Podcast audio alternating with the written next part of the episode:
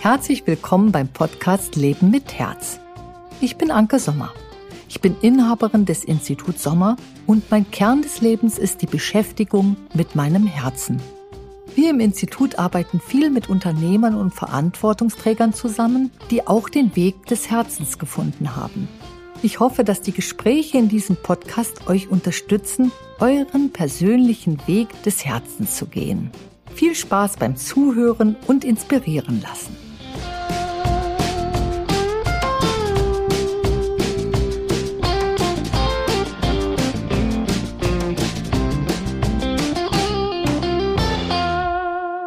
Hallo liebe Lila, schön dich wiederzusehen. Es war so spannend, unser erster gemeinsamer Podcast, so dass wir uns ja damals schon entschieden haben, wir machen da weiter. Hast du schon eine Frage parat? Wir machen einfach im Stil weiter. Wir fragen uns gegenseitig und wollen mal gucken, was da rauskommt. Vielen Dank. Ich freue mich äh, super auf das Gespräch und äh, vielen Dank für die erneute Einladung, dass ihr mich nochmal äh, mit dabei haben wollt. Du hattest mir zwischenzeitlich ähm, erzählt von dem Change Management für Unternehmen. Mhm. Ähm, und ich würde sehr gern etwas konkreter wissen, was das für eine Arbeit ist, was du da machst und ob das irgendwie Unterkategorien hat. Weil ähm, ich, nachdem du mir das gesagt hast, immer wieder versucht habe, diese Parallele Richtung äh, dem Künstler, der Künstlerin zu ziehen, ob ähm, dieses Change Management dort auch stattfindet. Und ähm, um das besser zu beurteilen und auch besser zu durchdenken, würde ich dich bitten, da noch ein ganz bisschen zu verraten von dieser Arbeit von dir. Also sehr gerne. Also äh, die Sommermethode ist ja die Basis der Arbeit, die wir führen. Und die hat sechs Beinchen. Und eines dieser Beine ist das Change Management. Das heißt, alles dort, wo es nicht förderlich ist, gehört in den Change. Und dieser Change Management Prozess schickt dann die nicht förderlichen Bereiche einfach rein in die Entwicklung. Das bedeutet, wenn beispielsweise, du hast jetzt einen Künstler genannt, Künstler sind ja für mich auch ähm, potenzielle Unternehmer. Also das heißt, wenn die die Verantwortung für sich übernehmen und davon leben wollen, was sie da tun, dann werden sie früher oder später vor so einem unternehmerischen Konstrukt stehen. Und das heißt, sie müssen unternehmerisch handeln. Und dazu gehört, dass sie eben auch ihre Kunst veräußern können oder Wege im Kopf haben, wie sie das denn tun und wie sie von dieser Kunst leben. So, und der Change Management Prozess hilft dort, wo der Künstler oder der Unternehmer selber so was wie einen unbewussten blinden Fleck hat und der Außenblick schafft es dann, dass das dem Künstler bewusst wird oder dem Unternehmer bewusst wird und dann wird der Change mit reingeschickt. Das bedeutet, man verwandelt alles nicht förderliche in förderliches und das hat eine sofortige Wirkung. Also du kannst gerne nachfragen, weil für mich sind die Dinge so total klar, weil ich ja viele Change Management Prozesse begleite und frag einfach nach. Ich glaube, unsere Zuhörer interessiert das auch. Ja, du sagst das so einfach. Ähm, blinder Fleck, es gibt förderliche Sachen und nicht förderliche Sachen. Ich würde mir auch für mich wünschen, dass sich immer relativ schnell herausstellt, was ist denn jetzt nicht förderlich. Ähm, wie entdeckst du das? Ich entdecke das anhand der Fakten. Also wenn ein Geschäft nicht läuft, also ein Künstler will etwas beispielsweise verkaufen, verkauft es aber nicht, wäre das für mich sofort nicht förderlich. Und der Change schaut sich genau an, woran liegt's, dass er oder sie nicht verkauft. Und da sind wir sofort in so einem, in einem weiteren Bein der Sommermethode, nämlich der Persönlichkeitsentwicklung. Das liegt anhand der eigenen Erfahrung, anhand der eigenen Grenzen, die man hat. Und die werden dort nicht problematisch ähm, aufgerollt, sondern der Change Management Coach nach der Sommermethode sie guckt da einfach nur hin und sieht natürlich mit seinem geschulten Auge, ui, die Grenze ist deswegen, der Mensch hat Kontaktprobleme. Und diese Kontaktprobleme machen wir dann aber nicht zum Problem, sondern bauen dem Unternehmer, also jetzt in deinem Fall wären es Künstler, eine Möglichkeit, eine Brücke herzustellen. Also wer anstelle des Künstlers übernimmt die Kommunikation nach außen. Aber dieser Schritt muss geschehen. Denn ansonsten bleibt man da stehen und möchte etwas, was man nicht erreicht. So ist so ein ganz simples Beispiel. Ich merke, es arbeitet in deinem Kopf. Das ist cool, das ist gut.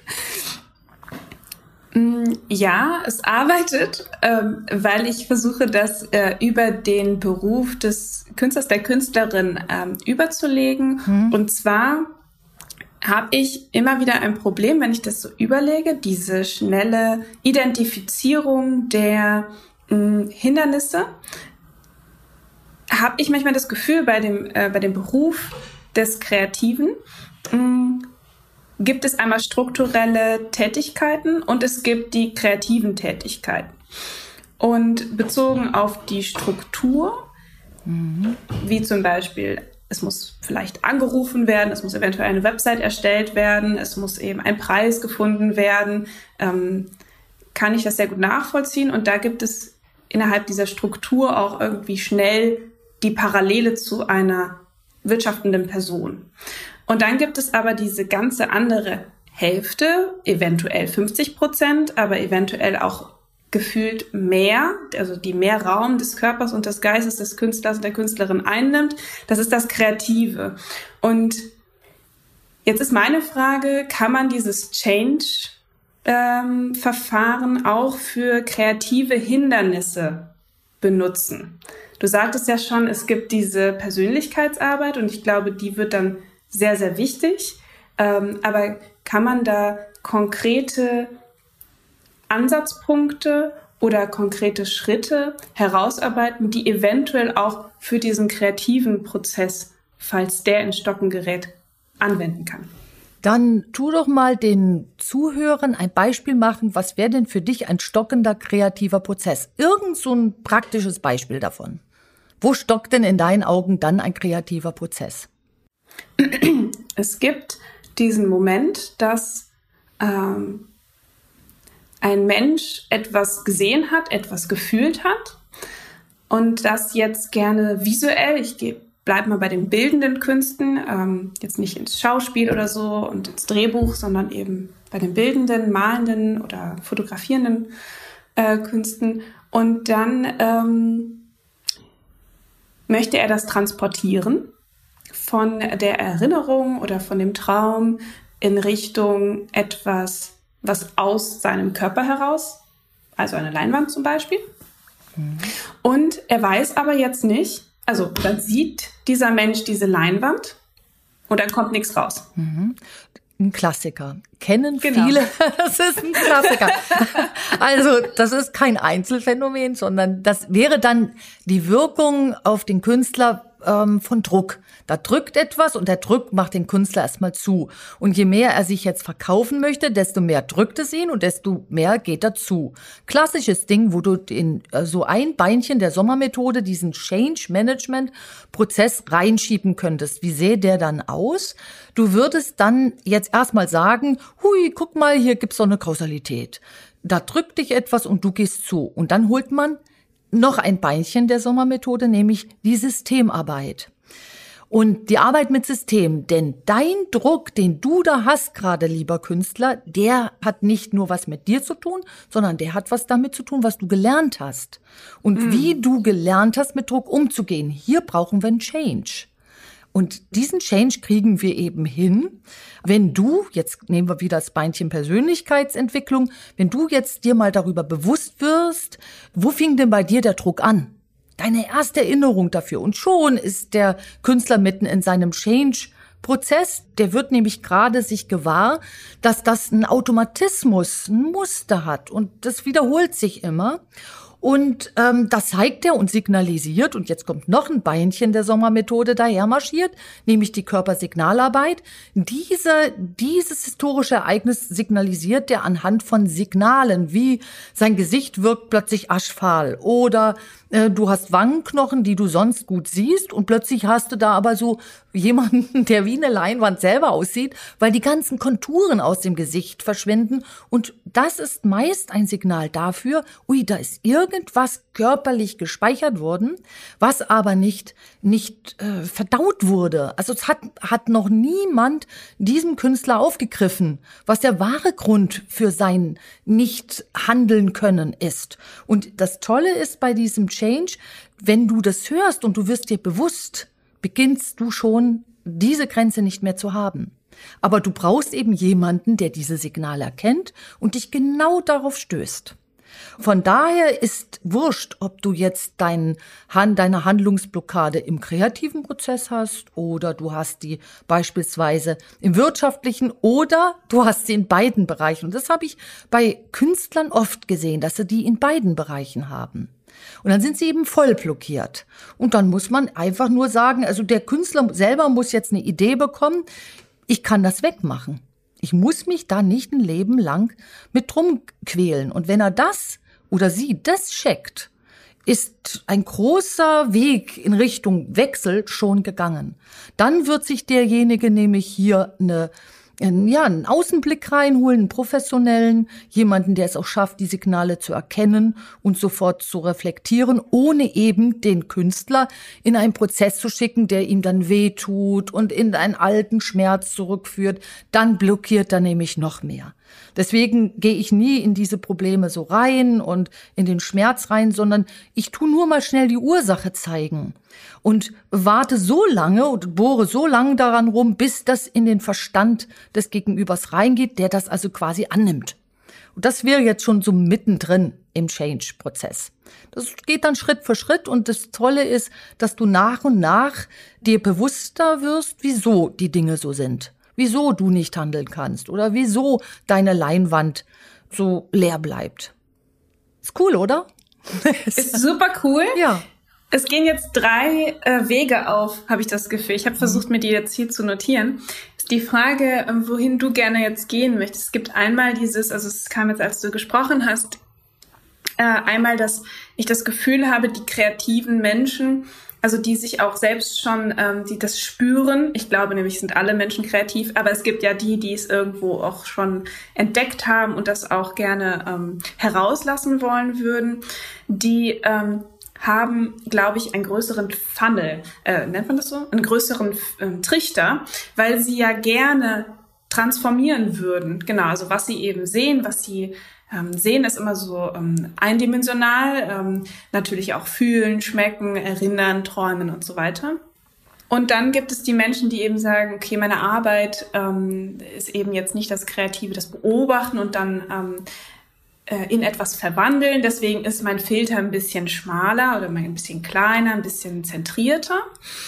Ähm, ich glaube, also um also ein bisschen zu differenzieren, dass es teilweise äh, vielleicht etwas schwieriger ist für diesen Menschen, der kreativ ist, in diesen Change zu gehen oder auch eben in äh, das vielleicht öfter machen müsste oder einfach da ein bisschen zu differenzieren zwischen kreativer Arbeit und nicht kreativer Arbeit.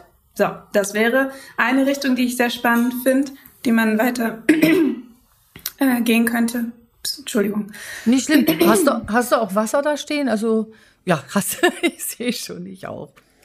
Ähm, die zweite, der zweite Weg wäre, das finde ich auch super spannend, du hattest ja erzählt von diesem Moment, dass jemand vor dir sitzt, äh, je Frau vor dir sitzt und die Gestik sich verändert, wegen eines Wortes eventuell oder eines Satzes. Die Signale, hm? Gestik, die Signale. ich erkläre das mal gleich, ja. Ja, das finde ich auch super spannend. Genau, das dritte wäre dann also zu fragen, wie viele Veränderungen hast du in deinem Leben schon hinter dir, eben bezogen auf den Change Management Prozess? Du als kreative Person und wie viele davon waren bewusst herbeigeführt, eventuell aber auch unbewusst? Du stellst mich wirklich also du forderst mich heraus, also ich, dass ich da jetzt auch deine tollen Fragen ähm, gut beantworten kann. Ich mache mir mal gerade Notizen, äh, wie viele Changes waren bewusst und wie viele unbewusst.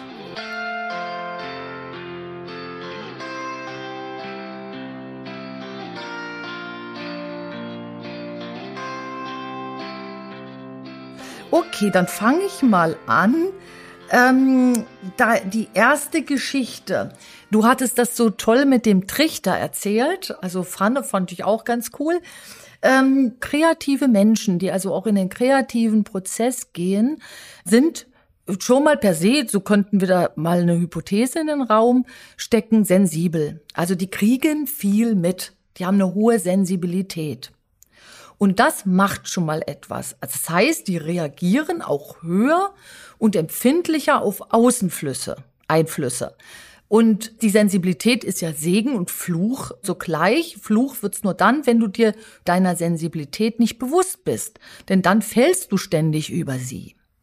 So, und diese Sensibilität bringt auch diesen Druck hervor. Also man reagiert auf Gewalt, ohne dass es einem bewusst ist, dass gerade irgendwas im Raum Gewalt ausströmt und schon ist der sensible Mensch dann damit konfrontiert, blockiert und denkt, das liegt an ihm, wenn er sich nicht darüber bewusst ist, dass er oder sie rein reaktiv gerade ist und dass diese Art von Gewalt äh, eben äh, den Menschen nur an etwas erinnert. Jetzt haben wir wieder das Beinchen Systemarbeit, was eben in der Historie der Eltern und derer Eltern eine Rolle gespielt hat, aber noch nicht verarbeitet wurde.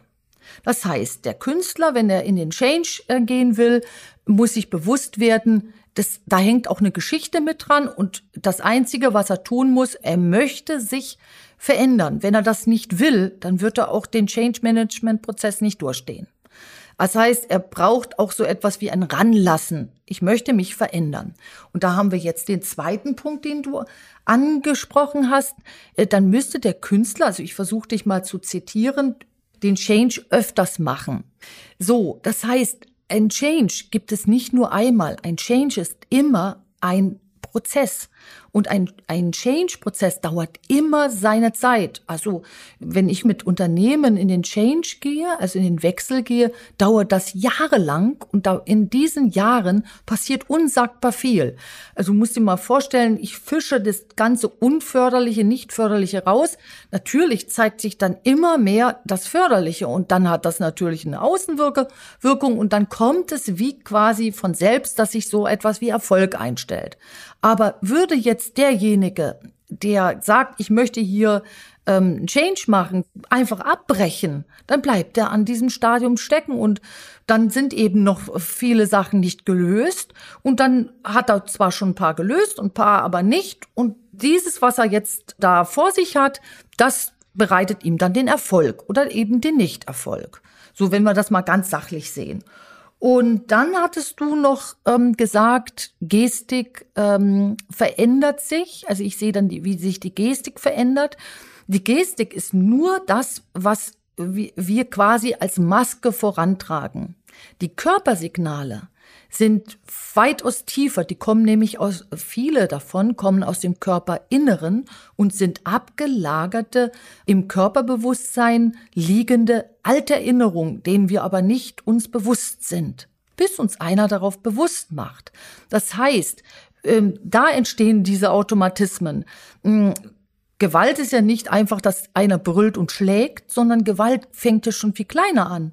Also wenn ich beispielsweise irgendwann mal unterdrückt wurde und habe das nicht verarbeitet, dann braucht es nur einen Menschen in meinem Raum, der ähnlich unterdrückend arbeitet. Da muss der nicht mal brüllen oder sie muss nicht mal brüllen, sondern sie hat einfach oder er hat ein ähnliches Verhalten wie beispielsweise mein Vater oder meine Mutter.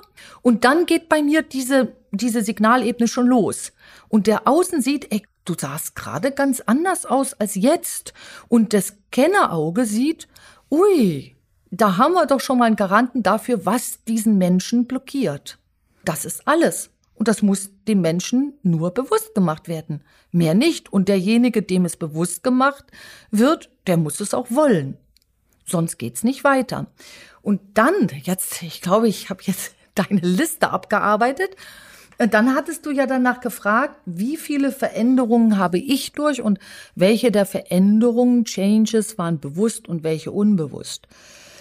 Also, ich fange mal mit dem Bewussten an. Ich habe bei der Kunst eine Entscheidung getroffen. Und zwar ist mir aufgefallen, ich bin ja auch ähm, Künstlerin und male sehr viel und mir ist aufgefallen, dass äh, die Leute, die meine Bilder angucken, dann in dem Moment auch in Verbindung mit meinen Bildern treten. Und dann passiert schon etwas mit den Betrachtern. Und da habe ich so etwas wie eine Verantwortung entdeckt, die ich habe. Und ich habe gemerkt, dass ähm, äh, so negative Sachen zu malen, ähm, erstochene Menschen, Dramen, Gefängnisszenen. Ich habe mich da als äh, Jugendliche auch mal so gemalt, so wie hinter Gefängnis, ähm, wie nennt man das Gefängnis, Gittern. Genau war mein Gesicht zu sehen und die Gitter gingen so, waren rot und grau gemalt und das war ein Magnet. Also die Leute wollten dieses Bild sehen und wollten das dann auch erwerben. Und äh, ich habe dann aber gemerkt, dass was bei denen losgeht, ist ein, eine negative Erinnerung. Und mein Anspruch, und da kam der Change, war dann, ich möchte auslösen, dass der Mensch sich unterstützt fühlt und dass die positive Seite getragen wird. Und da fing ich dann an, Bilder zu malen, die einen positiv berühren, die einen rühren, die einen äh, lachen lassen. Und das war dann so meine Art von Verantwortungsübernahme. Aber es ist nur rein mein Weg. Soll mir keiner nachmachen, der nicht ähnlich fühlt. Also ich stelle jetzt keinen Anspruch in den Raum, dass Künstler jetzt nur noch äh, quietschbunte, fröhliche Bilder machen sollen, sondern es war mein Weg, Verantwortung zu übernehmen.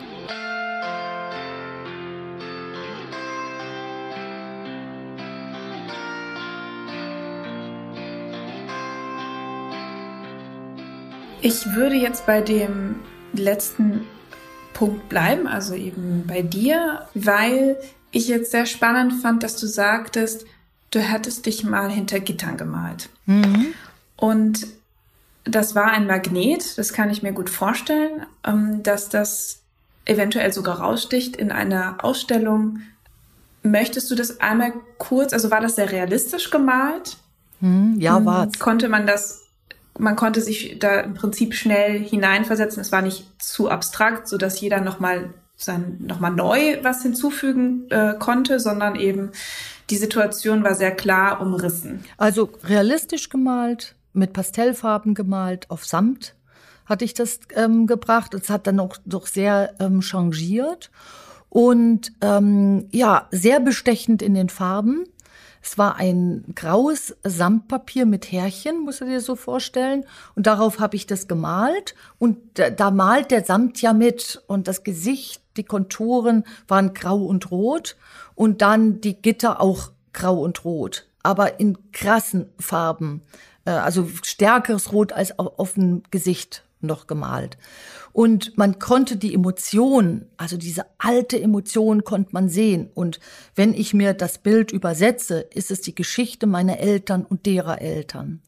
Und ähm, das habe ich als Kind natürlich reingeprägt bekommen, eben Kriegsgeneration. Und da fühlen sich natürlich alle angesprochen, die einen ähnlichen Background haben. Also die Bilder funktionieren da ja blitzschnell. Die lösen ja bei dir blitzschnell was aus.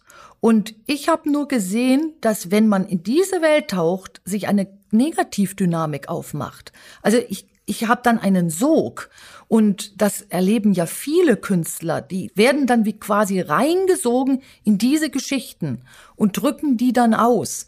Aber damit verursache ich ja was. Da war so eine Erkenntnis bei mir. Und zwar verursache ich, dass der eine ganz gut damit klarkommt und der andere aber eventuell nicht. Und diese Verantwortung wollte ich nicht tragen.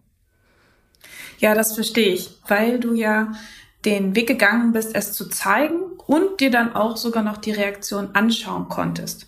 Das ist ja nicht bei jedem, bei jeder Person, die kreativ ist, der Fall. Aber das ähm, kann ich mir sehr gut vorstellen, obwohl ich genau in dem Punkt jetzt auch nochmal sagen möchte, dass eigentlich genau, also auch wieder unbewertet, dass mhm. äh, jetzt diese Art von Kunst unbedingt sein muss und äh, die ja. äh, andere Art, die positiv Erzeugnisse äh, erzeugende Kunst auch unbedingt sein muss und eben nicht bewerten, sondern dass äh, bei diesem Werk, was du da kreiert hast, ganz gut erklären kann, warum Kunst allgemein, äh, jetzt in meinem Fall wieder Fokus auf bildende Kunst, sehr, sehr wichtig ist und dass die einen Wert hat. Und zwar erstmal, erstmals unabhängig vom Kaufpreis. Nämlich einfach den Wert, dass mit dem Bild etwas dokumentiert. Das ist sogar die, der zweite Schritt. Eigentlich wurde erstmal nur was geäußert mhm. äh, aus dir heraus. Also ein, ein Eindruck, den du hattest, den du persönlich hattest, aber sogar auch transportiert von Generation zu Generation ähm, von der Welt und der Gesellschaft und den transformiert hast in eben ein 2D-Werk. Und das dann sogar auch noch so viel Auswirkung hat. Also das auch von der Bildsprache ähm, das sehr eindeutig erklärt hat.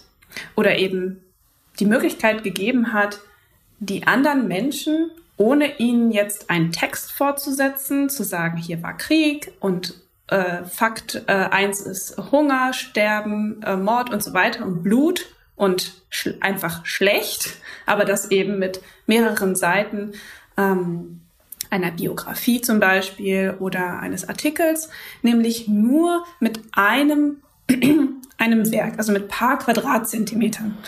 Ja, ähm, ich kann dir mal sagen, ich fand das ganz interessant. Ich habe dieses Bild nie verkauft. Ich hatte das früher so gemacht, dass äh, ich habe es im Kaffee ausgestellt und hatte dann die Kaffeebesitzerin gebeten, dass wenn Kaufinteressenten da sind, ein Punkt rangeklebt wird und dann ähm, ich mit der Adresse, hinterlegten Adresse, dann anrufen kann. Und es waren dann mehrere Punkte an meinen Bildern mit den dazugehörigen Adressen und ich habe alle angerufen und habe gesagt, dass ich nicht verkaufe. Und da hat man natürlich auch einen Prozess von mir gesehen. Und das Interessante ist, ich, das war kurz bevor ich nach New York ging, ins Krisenmanagement ähm, und dort eben äh, meine Erfahrungen sammelte. Und dann stellte ich diese Bilder äh, bei mir in die Wohnung ab, damalige Wohnung, und dann gab es einen Wasserschaden. Und das hat die Bilder so wunderschön ausgewaschen und schön dolle zerstört, schön. Und da habe ich gedacht, also das hat mich natürlich zu einem weiteren Change gebracht. Ich habe mir natürlich Gedanken gemacht. Ich habe die Bilder damals nicht verkauft, dann hatte ich aber auch schon eine Unruhe, sie zu verkaufen. Und dann fing ich an, mich zu fragen, wieso ist das eigentlich? Und da stieß ich dann auf meine Geschichte und wie meine Geschichte es eben also dazu führte, dass ich mir selbst sabotierend im Weg stand. Also einerseits habe ich Ausstellungen gemacht, andererseits habe ich nie ein Bild verkauft. Und dann ähm, habe ich gesagt, okay, zeigt mir was. Und dann habe ich gesagt, okay, jetzt mache ich den nächsten Schritt. A, kam dann der Change zustande, ich male andere Bilder. B kam dann der Change zustande, ich gucke mir mal diese Hemmschwelle zu verkaufen an, was für Signale sind dahinter. Und C kam der Change äh, zustande, dass ich dann einen, eine Künstlerin, eine äh, Frau mal bat, viele Jahre später war das, mal meine Kunstsammlung anzugucken. Ich habe dann auch andere Farben benutzt, die sich nicht so leicht rauswaschen lassen.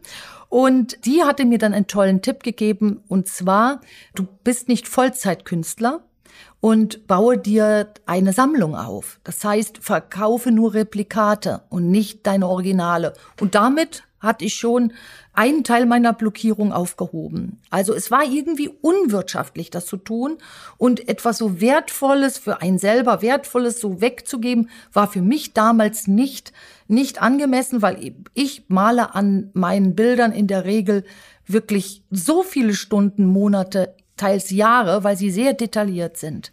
Und das kannst du nicht einfach so äh, rausgeben, wenn du das nicht Vollzeit machst. Und wenn du jetzt als äh, Mitinhaberin von Kunst 100 hast du natürlich noch mal einen ganz anderen Blick drauf, wenn du das eben nicht äh, beruflich machst. Und ähm, welchen Blick hast du als Kunst 100 Mitinhaberin so darauf? Was rätst du deinen Künstlerkunden. Hast, kannst du das schon so sagen? Weil das finde ich jetzt auch für unsere Zuhörer total spannend. Ja, natürlich äh, kann ich dazu was sagen, möchte auch dazu was sagen.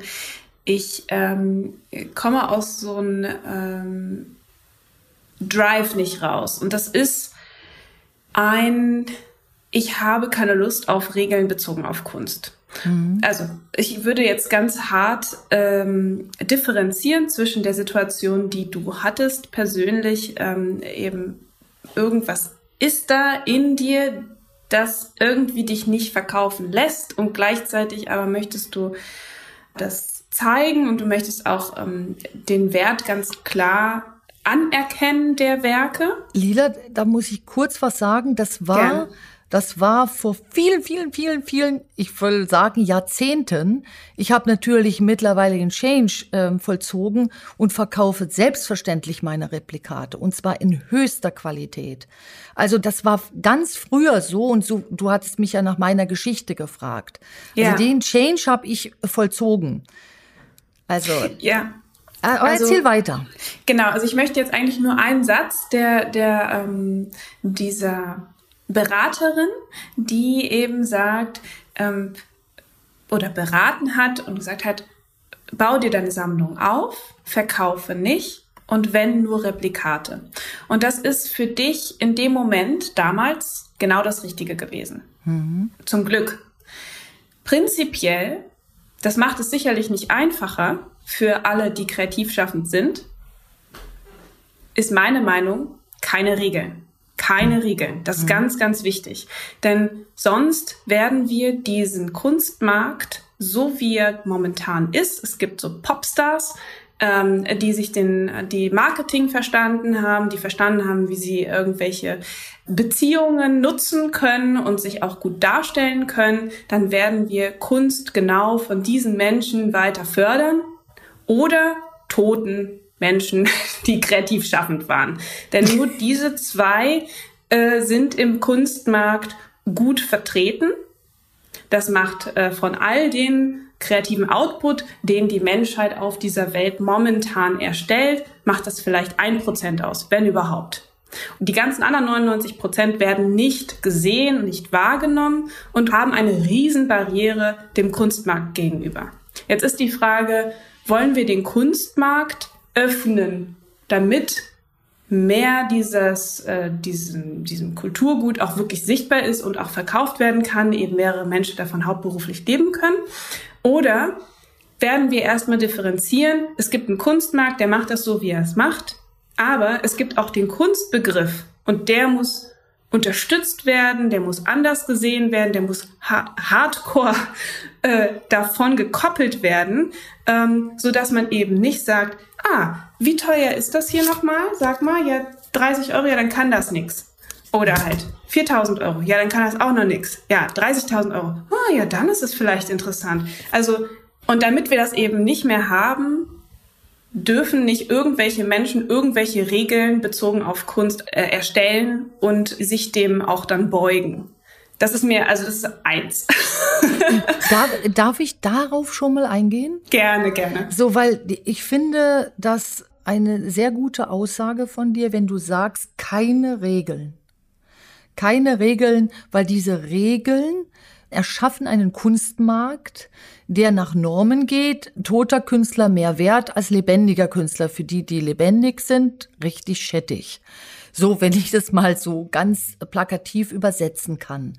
Und ich sage, es gibt keinen Weg für alle. Es gibt nur Individualität. Deswegen lehre ich keine Methoden, sondern ich kenne sehr viele Methoden und individualisiere sie auf den Bedarf meines Gegenübers. Und das ist für mich Qualität. Und da sagen wir beide in unseren unterschiedlichen Bereichen genau das Gleiche. Für mich war es wichtig, weil ich eben Inhaberin ähm, des Instituts bin und sehr viel zu tun habe. Und ich mal ja trotzdem total viel, aber ich wollte überhaupt mal eine Sammlung erreichen. Habe mir aber auch schon Gedanken gemacht, vielleicht einen Teil auch als Original zu verkaufen. Wollte ich auch mal mit dir darüber reden. Werden wir tun, weil du hast mich wieder inspiriert, darüber neu nachzudenken. Fand ich total cool. Und da merkt ihr, liebe Zuhörer, schon, es ist interessant und auch sehr wichtig, hier agil, also lebendig und beweglich zu bleiben und auch immer wieder Anpassungen zu machen. So, das fand ich sehr gut, den Kunstbegriff zu stärken. Also ähm, es gibt ja eine Künstlerszene, hast du so benannt, und die haben eine ganz eigene Begrifflichkeit von Kunst. Die ist aber nicht die allgegenwärtige Bezeichnung für Kunst. Also das heißt, es ist deren Blick dieser Kunstszene auf den Begriff, was Kunst ist.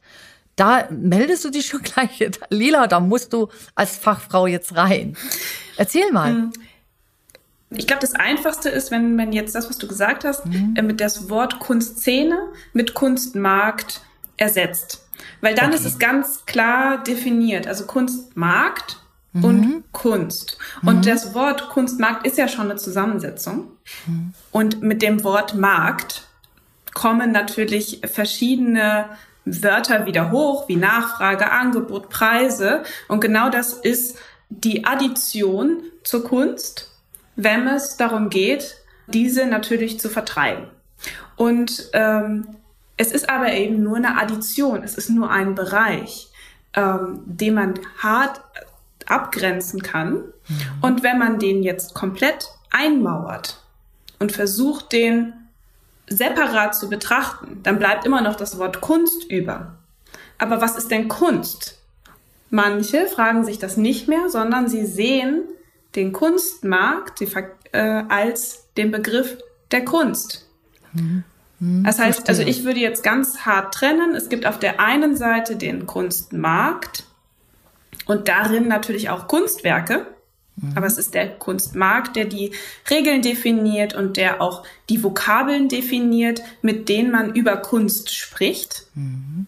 Und dann gibt es aber Kunst auf der anderen Seite, der leider momentan so ein bisschen stiefmütterlich behandelt wird. Oh, stiefmütterlich will ich nicht sagen, weil es ist schon wieder so ähm, schlecht bewertet bezogen auf Frauen. Also ein anderes Wort, der wird gar nicht wahrgenommen der Kunstbegriff als solches. Ganz oft wird der ersetzt mhm. durch Kultur.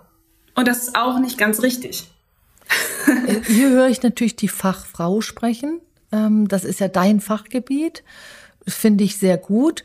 Jetzt die Frage an uns alle, also uns beide hier und unsere Zuhörer. Was können wir denn tun, damit wir ein Teil davon werden, die Kunst als solche wieder zu stärken?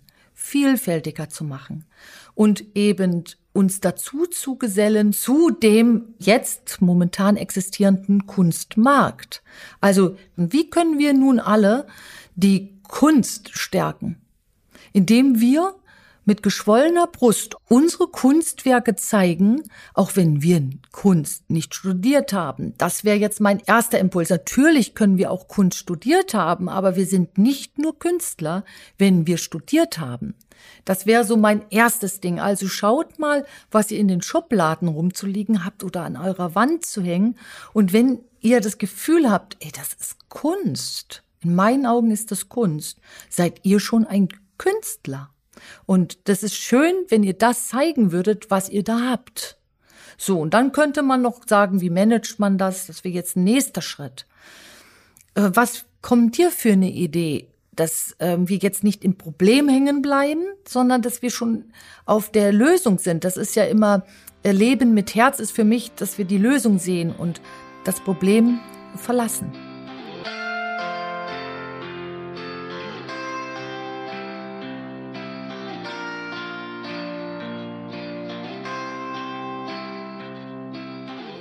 Lila, deine Idee. Also ich stimme dir zu 100 Prozent zu, dass man natürlich, ähm, dass Frau und Mann natürlich äh, zeigt, ähm, das ist der erste Schritt oder das ist einer der, der ersten Schritte. Vielleicht auf der Gegenseite ist Sehen. Denn ich kann mir gerade vorstellen, dass äh, immer wenn man Kunstwerke sieht, online, in Dokus, und die Menschen sind verstorben, dass dann sofort ein kleiner Buzzer kommt, der macht so, äh. das ist jetzt ein doofes Beispiel, aber ich glaube, äh, man ist sich gar nicht so bewusst, wie oft man huldigt und im Begriff ist, etwas nach ganz oben zu stellen und über lebende ähm, Künstlerinnen zu stellen, weil man es eben angelernt hat. Also jetzt ein Werk von Picasso ist automatisch angelernt, leider wertvoller. Also irgendeine Skizze, ja. Also es ist jetzt nicht äh, jetzt eine große Leinwand, sondern eine Skizze von einem Vogel. Es gibt auch so ähm, mhm. sehr bekannte mhm. One-Line-Zeichen ja. von äh, Tieren. So, jetzt macht, hatte Picasso da mal eine gemacht. jetzt macht heute wieder jemand eine Zeichnung. Die sieht sicherlich ein bisschen anders aus. Die wird vielleicht mit anderen Materialien gemacht, eventuell sogar digital mit einem neuen Medium. Ähm, das Wichtige dabei ist, dass wir versuchen, den Output zu vergleichen. Und immer wenn es aber heißt, das ist ein Output und das ist ein Output, hier derjenige äh, ist Picasso und derjenige mh, mm, heißt Elmir. Elmir. Das ist auch ganz interessant. Es gibt ganz oft schon Bewertungen im Namen bei dem einen reicht ein Wort, bei dem nächsten muss Vor- und Nachname genannt werden oder so. Das soll auch nicht mehr passieren, sondern dass man sich selbst bewusst wird, wo diese ganzen angelernten Schubladen sind und dass man anfängt zu sehen. Also im Gegensatz mhm. zu dem Zeigen, wie du es schon meintest, was super wichtig ist, damit wir das alles irgendwie auch wahrnehmen können, die ganzen, den ganzen kreativen Output, der entstanden ist, müssen alle anderen die Fähigkeit des Sehens wieder erlangen. Mhm. Finde ich auf den Punkt gebracht, die Fähigkeit des Sehens erlangen. Also sehen, was ist, die Realität sehen. Und zu dieser Realität, und jetzt würde ich das Beinchen Systemarbeit wieder dazu nehmen. Es hat nämlich ein System, es folgt einem System, warum der tote Künstler einen höheren Wert hat als eben beispielsweise ein lebendiger mit ganz vielen Ideen innovativen Ideen. Vielleicht, wenn dieser stirbt, äh, wenn wir jetzt das System bedienen, hat er oder sie dann auch einen hohen Wert, hat aber nichts mehr davon. So, und oh, ähm, das Erste ist, das Dürfste, was wir machen können, in meinen Augen, ist gegen diese Systematik, gegen diesen Automatismus zu kämpfen. Das heißt, wir müssen ihn als einen Teil, eingefleischten Teil unserer Gesellschaft erst einmal akzeptieren aber nicht aufhören, uns daneben aufzustellen. Das heißt, wir lassen die einen dieses System befeuern und lassen aber, und damit beginnst du ja schon, ähm, lassen aber auch die anderen ein neues System sich kreieren. Und zwar fängt ein System dann an zu leben, wenn wir etwas immer und immer und immer wieder tun. Nach sieben Wochen haben wir da schon eine Systematik drin und über sieben Wochen können wir diese Systematik kaum noch verändern. Und dann kommen immer neue Informationen rein. Und deswegen lösungsorientiert heißt das, wir kennen das Problem, aber wir kämpfen nicht dagegen, sondern wir schaffen nun ein paralleles System und das machen wir kontinuierlich. Und dann arbeiten wir auch mit allen Systemkräften, die wir kennen, im positiven wie im negativen. Im negativen heißt es, es fällt einem nicht auf, dass wir hier einem Muster gegenüberstehen, was schon automatisiert ist, was älter als sieben Wochen ist. Vier bis sieben Wochen, sage ich immer. Das sehe ich immer in der Praxis. Und dann brauchen wir nicht dagegen kämpfen, sondern wir tun das nicht förderlich heraus und dann ist es ein positives Muster. Das würde ich jetzt machen. Als Change Management Coach, Leadership Coach würde ich jetzt das machen. Und deswegen interessiert mich jetzt nicht, ob ein nicht förderliches System irgendwo ähm, besteht, weil es besteht. Ich kann dagegen nichts tun. Aber ich kann ein anderes System erschaffen. Und dann kann ich auch noch darauf ähm, achten, dass es positiv ist. Also Lila, jetzt braucht es dich. also sehr befreiend, dass du diese sieben Wochen genannt hast. Denn ich glaube, das ist ganz oft der Fall, dass, äh, also jetzt mich genommen, dass ich mir denke, ja, aber es gibt doch jetzt schon ein neues System, das ist jetzt auch noch nicht so interessant, also ist jetzt auch noch nicht so perfekt, aber nehme ich doch mal lieber dieses Alternativsystem als das richtig altbackene, alte, alte, was irgendwie vor 500, vor 1000, äh, vor 200 Jahren, vor 50 Jahren kreiert wurde. Aber sieben Wochen ist natürlich genial, weil das die richtige, so einen richtigen Progress und eine Dynamik und aber auch eben diese Fehlertoleranz, also dass man eben sagen kann, ja, das habe ich vor sieben Wochen gedacht, denke ich jetzt nicht mehr. Super, ich bin schon wieder einen Schritt weiter gekommen, dass das das fördert. Also ähm, das habe ich mir fett aufgeschrieben und finde ich äh, ganz toll, weil das würde ja sogar auch unser System, was wir 2015 im Prinzip gestartet haben, eben zu sagen, ähm, wir behandeln den Begriff Kunst, nicht Kunstmarkt, und wir möchten, dass diese Kunst zugänglich ist. Und äh, das ist natürlich jetzt irgendwo auch schon ähm, diese fünf Jahre alt. Und kann immer wieder verbessert werden. Ja. Und genau das, wenn man das eben auf diese sieben Wochen runter reduziert und auch noch in verschiedenen Bereichen macht, dann kann man ja gar nicht anders als motiviert sein. und wenn du jetzt, absolut, Lila, wenn du jetzt nämlich deine Verantwortung oder deine Macht hier siehst, die du hast, ist die folgendermaßen äh, in meinen Augen äh, aufgestaffelt. Du trägst eine Verantwortung und du kannst jetzt darauf achten, also das, was jetzt schon gegossen ist, nach sieben Wochen ist es einfach ein ernstzunehmendes, automatisiertes System. Ähm, du kannst jetzt, ab jetzt äh, darauf achten, was schwimmt förderlich mit und was schwimmt nicht so förderlich mit. Und diese nicht förderlichen Sachen lässt du nicht mehr einfach da mitdumpeln, sondern man sortiert das erstmal in eine andere Kiste und schaut sich dann an, wie kann ich das verändern und nicht mehr mitlaufen lassen. Und dann wird dieser Aspekt eben rausgezogen, also du kleiner Aspekt wirst rausgezogen und wirst einfach verändert. Ja. Und zwar ins Förderliche gebracht. Es gibt äh, vielleicht ein mini kleines konkretes Beispiel bezogen auf unsere Arbeit. Das ist, ähm, es gibt sicherlich immer das Problem, wenn ein Künstler, eine Künstlerin eben äh, kreativ tätig ist und auch ähm, Werke verkauft, eventuell eben auch ähm, über den eigenen äh, Kanal, welcher auch immer das sein mag. Und dann gibt es eben Verpackungsmaterial. Und da stockt es ganz oft dass ähm, Künstler und Künstlerinnen, das ist aber auch ein strukturelles Problem, ist ja klar, dass ähm, sie sagen, ich will gar nicht eigentlich verkaufen, weil, und jetzt, teilweise fällt es dann auch auf, ja, weil ich das dann auch noch verschicken muss. Und das muss auch noch sicher ankommen, muss ich das versichern, welches Versanddienstleister. Das mhm. muss auch noch nach äh, Spanien geschickt werden und nicht nach Deutschland. Das heißt, es wird alles, oh, das ist eine Riesenblase. Äh, ist natürlich würde ich sagen, ein sehr gutes Beispiel, weil es ist natürlich kein Riesenproblem, es ist keine Katastrophe, mhm. sondern es ist einfach ein Baustein und der hindert einen ganzen Prozess. Wenn man den aber erkannt hat und man zum mhm. Beispiel ähm, sich bei einer Galerie, äh, in unserem Fall jetzt die Online-Galerie, bewirbt und dort auch angenommen ist, dann kann man das outsourcen. und dann kann ja. man wieder frei genau. weitermalen. Mhm.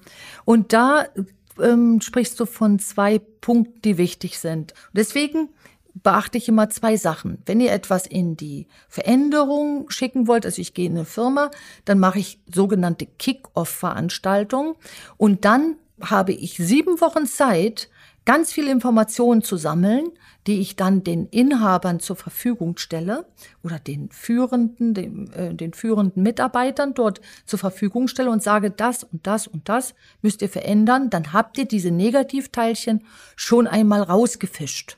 Und ähm, ja, und dann geht es ja schon voll los. Und auf dein Beispiel bezogen, würde jetzt der Künstler äh, dieses nicht verschicken wollen oder überhaupt dieses Verschicken als ein Problem zu sehen, schnell als ein Selbstsabotageprogramm ähm, entziffern.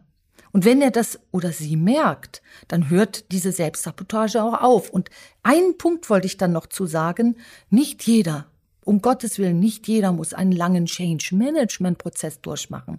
Das würde ich eh nur Unternehmern raten, die sagen, das ist jetzt schon so tief in den im Unternehmen vergraben, diese Minusteilchen, da brauche ich einen langen Prozess, um die wieder rauszuholen und ins Förderliche zu wechseln. Und bei den Künstlern eventuell, bei dem einen oder anderen, genügt ein Aufgreifen, ein Bewusstwerden. Und damit kann der oder die schon mal handeln.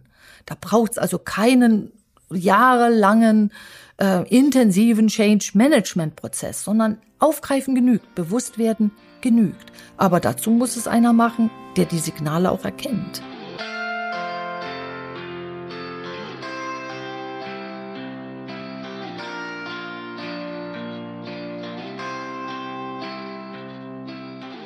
Was, ähm, was denkst du jetzt darüber? Hast du das mit dem Minusteilchen ähm, auch so nachvollziehen können? Ja, das war ein äh, guter Vergleich. Ich habe dann auch nach ähm, an Magneten gedacht. Das mhm. heißt, ähm, das war sehr, sehr bildlich und sehr verständlich. Ich habe, äh, während du jetzt die letzten Sätze gesagt hast, ähm, gemerkt, dass in der ganzen Podcast-Folge ganz oft äh, dieses Sehen ähm, und Wahrnehmen, sowie aber auch das Zeigen eigentlich überall drin vorkommt und dass es wie so ein Überbegriff ist. Also äh, was natürlich wiederum ganz gut passt, weil äh, wir beide uns mit Kunst und Sensibilität beschäftigen. Ähm, aber dass wir vielleicht mit äh, dieser Folge ähm, uns dazu bewegen, mit Mut und Verantwortungsbewusstsein ins Sehen gehen. Und ich glaube, das ähm, habe ich gerade, als du erzählt hast, mir so ein bisschen als Übertitel dieser äh, Podcast-Folge ähm, verstanden sehr gut aufgegriffen, die Verantwortung für die eigene Sensibilität aufzunehmen mhm. und das Sehen. Also Sehen ist auch Wahrnehmen und Wahrnehmen kann auch zu einer Zumutung werden. Und ich habe da immer so ein Gefühl dafür, ich lasse die Leute da nicht reingehen. Ich lasse sie es nur kurz erkennen. Und das sollten mhm. Ausstellungen auch machen. Natürlich darf der Gräuel, das Gräuel nie verloren gehen und muss auch gezeigt werden. Aber wir brauchen auch die Verantwortungsübernahmen für diejenigen, die dieses Zeigen nicht mehr aushalten daran krank werden, da nicht mehr rauskommen, sich da drin verlaufen, weil sie einfach nur gezogen werden. Da müssen wir nur an die Schauspieler denken, die irgendwelche dramatischen Rollen übernehmen und diese nicht überleben. Das ist dieser Sogeffekt und sie konnten sich innerlich nicht mehr abgrenzen, weil sie wurden einfach nur aufgesogen. Vielleicht, weil ihre Historie auch etwas mit einem ähnlichen Aspekt zu tun hat. So, und das meine ich mhm. auf das, äh, was du da sagtest. Alles hat in der Kunst sein Recht, nur wir müssen eben auch mit der Wirkung umgehen. Mhm. Und da immer gucken, wie kann ich als Künstler, ähm, Künstler eben die Verantwortung dafür auch übernehmen. Hast du dazu eine Idee? Ja, ich würde es erweitern auf die Personengruppe der Kuratoren und Kuratorinnen und Galeristinnen. Mhm. Denn ähm, Teilweise gibt es die Verantwortung des Darstellen, also eben, wie stelle ich es dar, wie ähm, packe ich es in einen Raum, wie kuratiere ich es, wie setze ich es an die Wand, was dazu erkläre ich und wie führe ich den Betrachter und die Betrachterin eben durch eine Ausstellung, ähm, so wahrgenommen werden kann, aber so dass eben danach nicht mehr kaputt ist als vorher, sondern eben nur mehr Wahrnehmung da ist und eventuell auch natürlich, wie du auch schon immer wieder betonst, mit dem Drang der Veränderung, mit einem ähm, Lösungsansatz. Mit einem, mit einem Lösungsansatz. Lösungsansatz. Das Richtig, ist alles. Genau, da, da wieder rausgeht mit einem konkreten Schubs in die Richtung Lösungsansatz. Und das würde ich nicht komplett auf den und die, also Künstler in abwälzen, denn für mich ist es ganz oft auch so, dass es äh, ein Medium ist, dass man eben nicht so hardcore unter Regeln setzen sollte, mhm. damit das Medium einfach kreieren und erstellen kann, aber dass dann ähm, das natürlich nicht einfach, mh, wie du sagst, schon ungefiltert äh, an die BetrachterInnen weitergegeben wird, sondern eventuell und da sehe ich wirklich die Verantwortung der Kuratorinnen und Galeristinnen und Museums, äh, Direktorinnen, äh, das richtig anzufassen und eben auch zu führen. Zu wirklich führen, genau. zu, zu leiten und dann die komplette, den kompletten Prozess von Anfang, Tür aufmachen, wahrnehmen, fühlen und die Tür wieder aufmachen und rausgehen in die Welt mit diesem Schubs in die Richtung Lösungsansatz. Und damit zeigst du eigentlich, dass ähm, das, bei uns heißt das nur eben ein bisschen anders, dass das ein ganz gleiches Prinzip ist. Also wirst du Coach beispielsweise, lieber Zuhörer, dann brauchst du ein Verantwortungsgefühl dafür, dass du dafür sorgst, dass diejenigen, die du begleitest, eben immer mit der Lösung enden und nicht hm. im Problem bleiben. Es ist genau das Gleiche. Und damit hm. hast du nichts reglementiert, sondern du hast nur dafür gesorgt, dass derjenige, für Business Coaches unumgänglich, dass derjenige, der eben in ein sehr verantwortungsstarkes und existenztragendes Milieu geht, eben dafür sorgt, dass alle Prozesse mit Lösung enden und nicht im Problem hängen bleiben. Denn Probleme haben eine riesen Sogwirkung. Das sind ja diese, diese Strudel, die uns wegreißen können. Und da, wenn wir da schon mal ein Bewusstsein dafür entwickeln, finde ich das cool. Das gilt für, eigentlich für alle Berufsgruppen. Finde ich sehr schön, wie unser Podcast jetzt so ineinander fasst und sich gegenseitig ergänzt.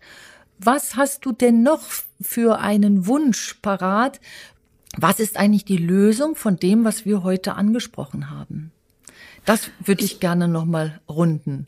Lila, du hast schon gleich. Ich habe nur ein Wort, vielleicht hilft ja. uns das ja weiter. Das ist neu lernen. Neu lernen. Genau. Und was macht Neulernen möglich? Also Neues äh, ranlassen. Und da weiß ich einfach, dass äh, wir in der Regel, also das immer Unverdautes das, ich nenne das einfach jetzt mal ganz pragmatisch Minus, ähm, stärker zieht als etwas Neues. Also wir müssen dem Neulernen ein System erschaffen, was älter ist als sieben Wochen. Also müssten wir eigentlich jetzt mal sagen, was ist das, was der Kunst beispielsweise es möglich macht, als Kunst zu stehen, und zwar für die lebenden Künstler. Und dann könnten wir sagen, wir schaffen ein Podium und aufgrund dessen Podium wird diese Kunst immer mehr gesehen und zwar überall. So und jetzt könnt ihr, liebe Zuhörer, gleich drüber nachdenken, wie sieht für euch so ein Podium aus und was wollt ihr neu lernen und wie macht ihr das, dass das wie beim Saatgut ein neues Pflänzchen kommt aus der Erde, nicht gleich zertrampelt wird. Also wie schützt dir diese, dieses Neue denn? Schau mal, wie viel alte Informationen da sind. Die sind per se erst einmal stärker als das Neue. Wie, wie sicherst du das Neue ab, Lela? Das Neugelernte? Jetzt auf Jetzt ich Markt. als Du als Lila, du als Inhaberin, mit äh, Teilinhaberin, von Kunst 100 oder du als Privatperson, also wie sicherst du dir das ab? Das ist ganz gemein, muss ich sagen. Ich äh, ich fühle mich da gerade wie die äh, Zuhörerin die Zuhörer des Podcastes und wollte jetzt gern diese Aufgabe für danach nochmal haben, weil ich das Gefühl habe, auch bei äh, dem Unternehmen Kunst 100 äh, jetzt wieder so ein bisschen äh, aus äh, meiner persönlichen Sicht, die, die, der Mensch dahinter, der da involviert ist. Ähm, ich habe so ein bisschen das Gefühl, es gibt doch diese Frage beim Alf, äh, bei den bei den Cellphones, bei den, bei den egal, bei allen möglichen Devices, äh, Devices möchten Sie ein Backup speichern? Mhm. Das also gibt's ja ganz oft diese Frage. Und ich äh, dadurch, dass ich keine ähm, Cloud-Accounts äh, habe und so weiter, kann ich sowieso gar kein Backup machen. Also meine Antwort auf diese Frage ist immer kein Backup, danke.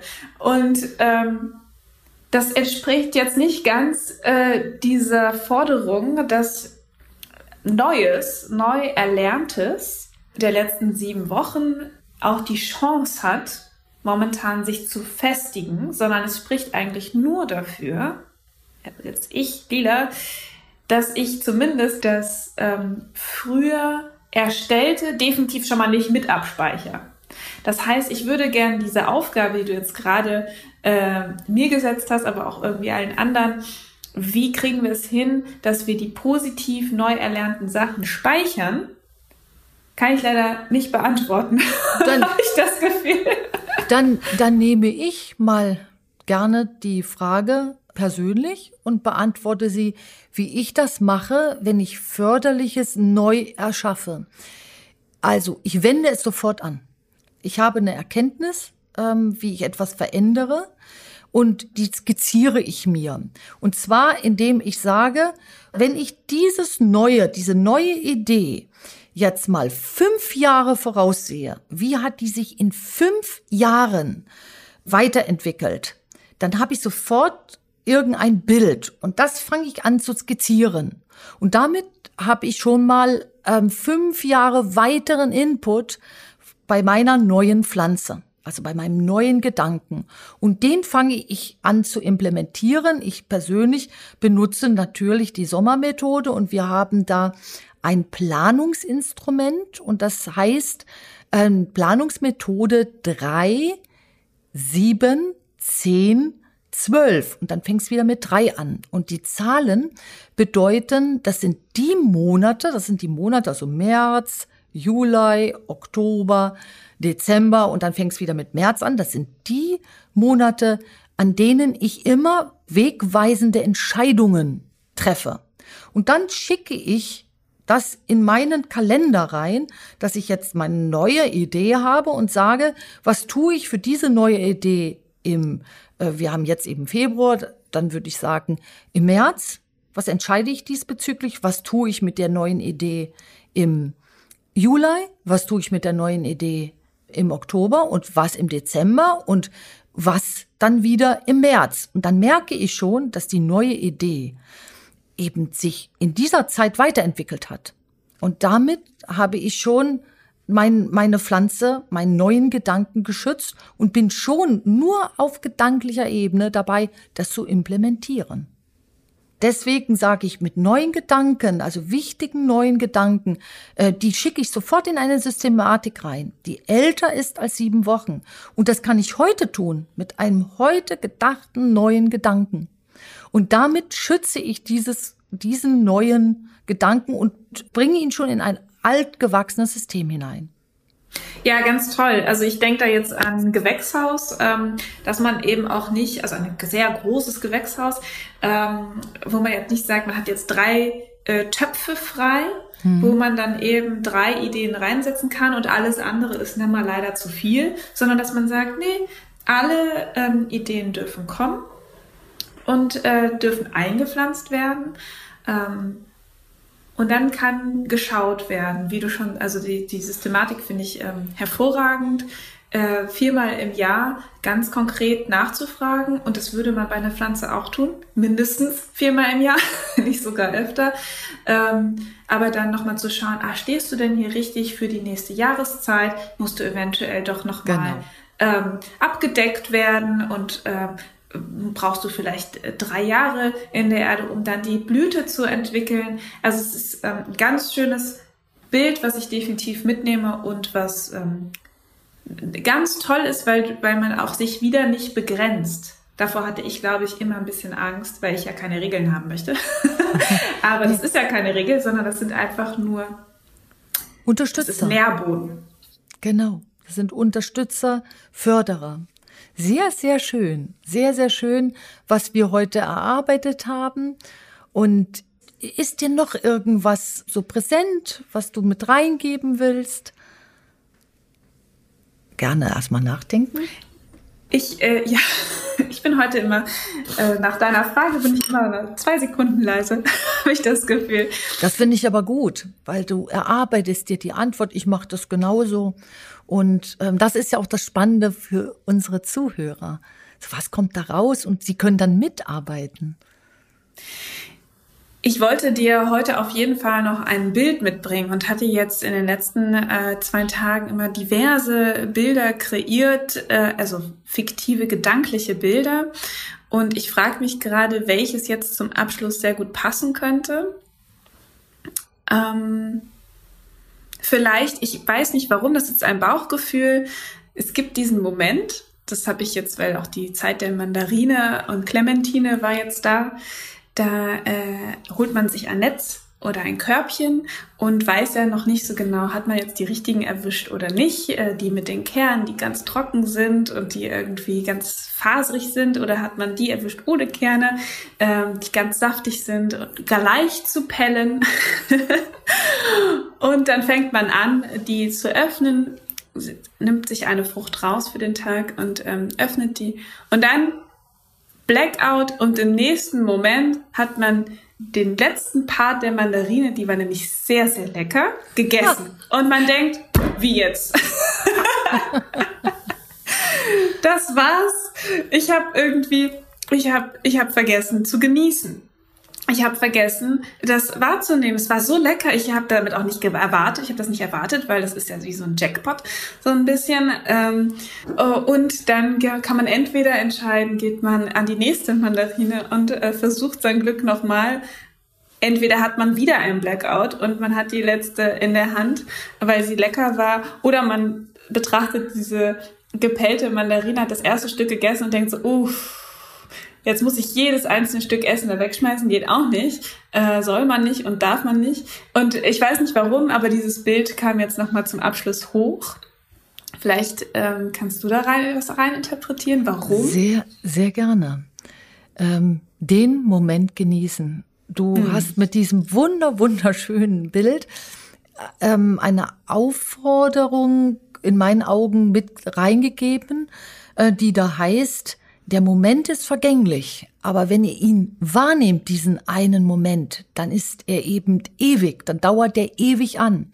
Und für mich ist dieses Bild, was du gezeichnet hast, eine Hymne an das Leben, und zwar an das bewusste Leben. Das heißt, hm. ähm, in dem Moment, wo du nämlich bewusst einen Moment wahrnimmst und genießt, machst du das Leben, was eh jetzt evolutionär betrachtet eher kurz ist, zu einer Aneinanderreihung schöner Momente.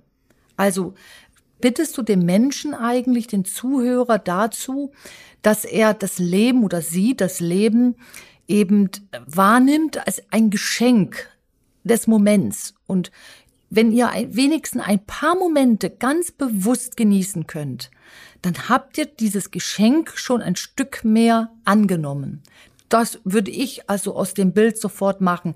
Eine Hymne für, für die Bewusstwerdung der eigenen Begrenzung und das Genießen, äh, das Genießen des Moments immer wieder nach vorne holen. Das ist jetzt für mich die Pflanze, die ich schützte, schütze und ich könnte jetzt mal sagen, die schicke ich auch mal in diese Planungsmethode rein und sage, wie kann ich Genuss als Verantwortungsträger implementieren? Also finde ich ein total tolles Bild. Also wünschen wir euch allen, liebe Zuhörer, dass ihr besonders viele Momente aufschnappt, die, wo ihr merkt, dass es schön ist zu leben. Ja, das ist, das, das ist ein toller Schluss. das ist ein tolle, tolles Ende. Also vielen lieben Dank, liebe Lila. Und wenn du es magst, wird das nicht unser letzter Podcast. Ich möchte noch so viel mit dir zusammen erleben und dein Geschäft so sich entwickeln sehen. Also mir würde es eine große Freude bereiten, dass das nur ein weiterer Podcast war und dass wir alle dich wiederhören. Sehr, sehr, sehr, sehr, sehr, sehr, sehr gern. Oh, und nochmal auch ein äh, dickes Danke. Ich ähm, fühle mich immer sehr verstanden von dir und äh, auch weitergetragen.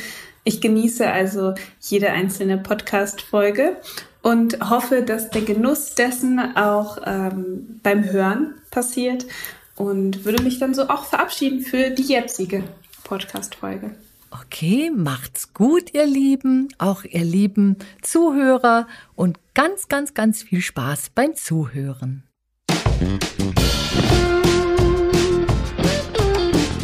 Vielen Dank fürs Zuhören. Ich hoffe, es hat euch gefallen. Und ich habe eine Bitte an euch, traut euch mit uns in Kontakt zu treten, wenn euch etwas auf dem Herzen liegt. Ihr findet uns auf Instagram und Facebook unter Institut Sommer und so auch im Internet unter Institut Sommer und helfen euch diese Podcasts weiter, euer Leben mit dem Herz zu gestalten, dann abonniert doch einfach unseren Podcast-Channel. Ich freue mich drauf. Eure Anke Sommer.